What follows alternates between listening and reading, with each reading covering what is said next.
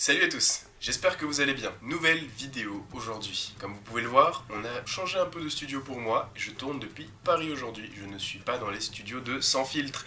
Mais donc je prépare cette vidéo quand même pour vous aujourd'hui. Alors, je m'adresse à tous mes otaku qui sont en train de regarder cette vidéo. Sachez que nous allons bien nous entendre si vous aimez les animés et les mangas. Et si ce monde ne vous intéresse pas, il y a des choses intéressantes que vous allez pouvoir voir quand même dans cette vidéo. Alors j'espère que vous allez regarder jusqu'au bout. En tout cas, à la fin, n'oubliez pas de liker et de vous abonner si vous avez apprécié cette vidéo. Voici donc quelques faits intéressants sur des mangas et des animés. C'est parti. Les fans d'animés et de mangas doivent le savoir, les auteurs les plus doués et connus, tels que Eiichiro Oda, l'auteur de One Piece, le plus grand chef-d'œuvre manga de l'histoire, et je ne ferai pas de débat là-dessus, s'inspirent de tas d'histoires et d'univers différents, mais aussi de cultures, de connaissances et de religions différentes. Et l'un des plus connus de tous, qui dément pas cette règle, est Naruto, l'un des mangas les plus connus de l'histoire. Mais vous savez quoi? Il y a aussi beaucoup de références bibliques dans cet univers, on va aller voir ça ensemble. Allons-y. Attention, juste avant de commencer cette vidéo, si jamais tu comptes regarder Naruto ou que tu es en train de regarder Naruto mais que tu n'as pas encore terminé l'œuvre, alors fais attention,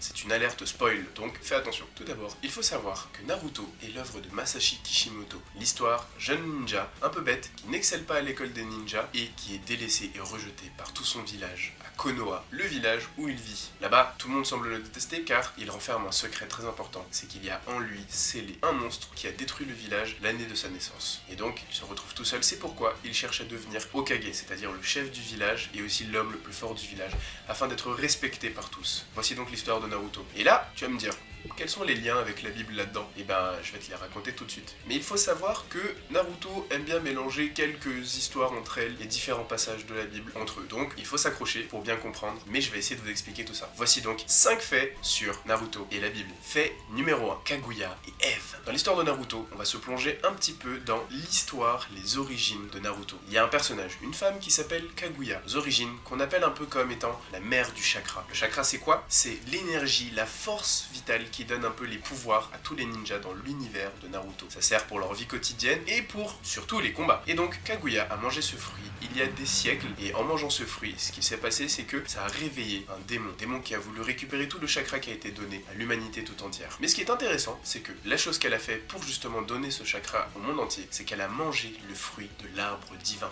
Cet arbre était un arbre qui renfermait un grand pouvoir et c'est en mangeant ce fruit qu'elle a obtenu du chakra qui s'est transmis à l'humanité tout entière. Jubi, le démon qui justement à l'origine dans cet arbre, s'est transformé en monstre pour pouvoir aller récupérer ce chakra, telle une malédiction pour l'humanité. Dans la Bible, il y a l'histoire de Ève qui nous a raconté dans la Genèse. Ève, avec Adam, ont mangé ce qu'on appelle le fruit de l'arbre défendu, l'arbre qui était dans le jardin d'Éden. En mangeant ce fruit, Ève a ainsi fait poser ce qu'on appelle la malédiction du péché sur le monde entier par ce premier acte de péché envers Dieu. Et c'est pourquoi une malédiction est tombée sur les hommes, celle du péché. De la même manière, Ève et Kaguya ont ce lien justement d'avoir mangé ce fruit qui a fait poser cette malédiction sur l'humanité. Voici donc premier fait sur Kaguya et Ève.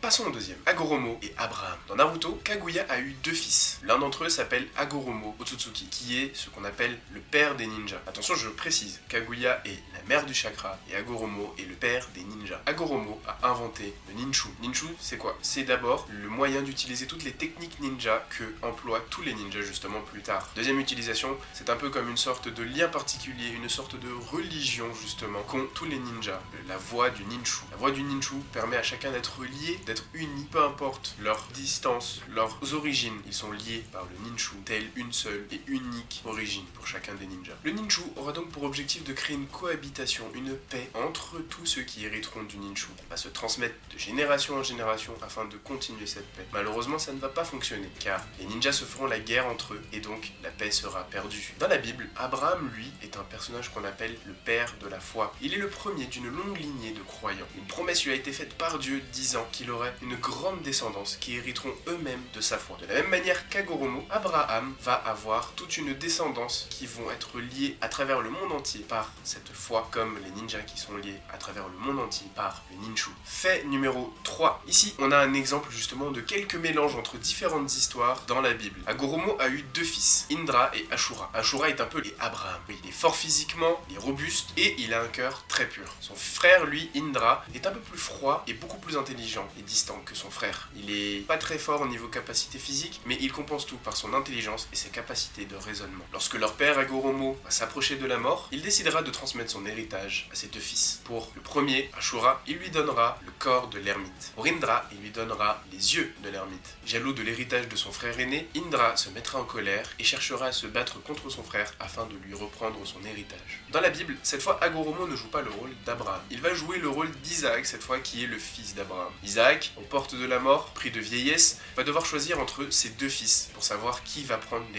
Il va devoir choisir entre Ésaü, l'aîné, et Jacob, le deuxième. Ésaü, lui, l'aîné, est un peu plus fort physiquement et plus robuste et chasse beaucoup mieux que son frère Jacob. Jacob, lui, est plus frêle et fragile, comme Indra et Ashura. C'est pourquoi Isaac décidera de donner son héritage à son favori, Ésaü. Et lorsque Jacob apprend cela, il décide de lui voler son héritage, jaloux de celui-ci. Ce qui va créer un conflit entre les deux frères qui vont les amener à devoir se faire un peu la guerre, euh, de manière moins directe que Ashura et Indra, mais ils seront en conflit l'un avec l'autre. Fait numéro 4. Orochimaru et la marque maudite. Dans la croyance chrétienne, comme dans beaucoup d'autres croyances, on dit très souvent que le serpent est un peu la représentation du mal, la représentation du diable. Et par cette représentation, on voit beaucoup d'images désignant le serpent comme étant le diable dans différentes œuvres d'art aussi, et aussi dans différentes croyances toujours. Ève et Adam auront été tentés dans le jardin d'Éden par le serpent. Et suite à cela, Dieu aura décidé d'enlever les quatre pattes que possède le serpent afin qu'il rampe au sol. En rampant au sol, il devra être dans la poussière. Plus tard, lorsqu'ils vont sortir du jardin d'Éden, Adam et Ève auront deux fils. Abel et Cain. Cain décidera d'assassiner son frère et ainsi Dieu le marquera pour représenter justement son acte. C'est pourquoi il devra s'exiler du village où il habite et devoir quitter sa famille. Ça ne vous rappelle pas l'histoire de deux personnages pour les fans de Naruto? Et si Orochimaru se battra contre Naruto, Sasuke et Sakura pendant l'examen des Chunin? Lors de cet examen, on voit Orochimaru utiliser des différentes techniques très très très ressemblantes à celles d'un serpent. Orochimaru est un personnage assez atypique qui se bat avec que des techniques utilisant ou reflétant l'image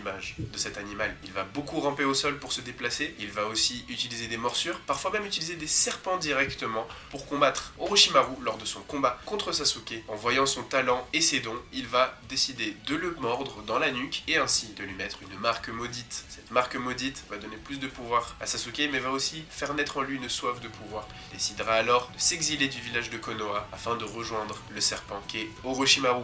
Alors là, il y a quelques mélanges, mais justement, il y a ce lien. Orochimaru, le serpent, la marque faite sur Sasuke, qui l'incitera donc à quitter le village. On arrive à notre fait numéro 5. Naruto nous est présenté un peu comme une sorte de Jésus dans la Bible. Naruto est un enfant né d'une prophétie faite au mont Myoboku disant qu'il allait être le jeune héros qui allait sauver le monde et ainsi instaurer la paix. D'ailleurs, la fandom de Naruto doit connaître ce terme, le blabla no jutsu. C'est un terme un peu moqueur pour souligner le fait que Naruto a tendance à énormément parler avec ses adversaires pour les convaincre d'arrêter de combattre. Ainsi, Naruto, même s'il est obligé parfois de se battre, il cherche le plus possible à arrêter le combat. De la même manière, Jésus, lui, n'était pas là pour se battre, il était là pour instaurer la paix. Et Naruto est considéré comme ce héros, comme ce héros sauveur qui va réussir sa mission et ainsi instaurer la paix dans tous les villages de Naruto. Et Jésus, lui, va réussir justement cet objectif d'instaurer une paix au travers de son acte sur Terre et au travers de son passage D'ailleurs, il est la promesse, il est la réponse à une promesse, une prophétie qui a été faite des centaines et des centaines d'années bien avant son arrivée physique sur Terre. Voilà pourquoi Naruto est un peu comme un Jésus qui est venu sauver et instaurer la paix. D'ailleurs, petite histoire, Jésus est appelé le prince de la paix dans la Bible. Voilà les amis, c'était 5 faits sur Naruto et la Bible, les liens et les parallèles qu'on peut retrouver dans l'un et dans l'autre. J'espère que cette vidéo vous a plu et que, comme moi, cette vidéo sur les mangas et la Bible vous parle et on se retrouve la prochaine fois pour une autre vidéo justement peut-être sur les mangas et les animés qui sont en préparation et donc on espère que ça vous plaira et que vous serez au rendez-vous. Abonnez-vous et à plus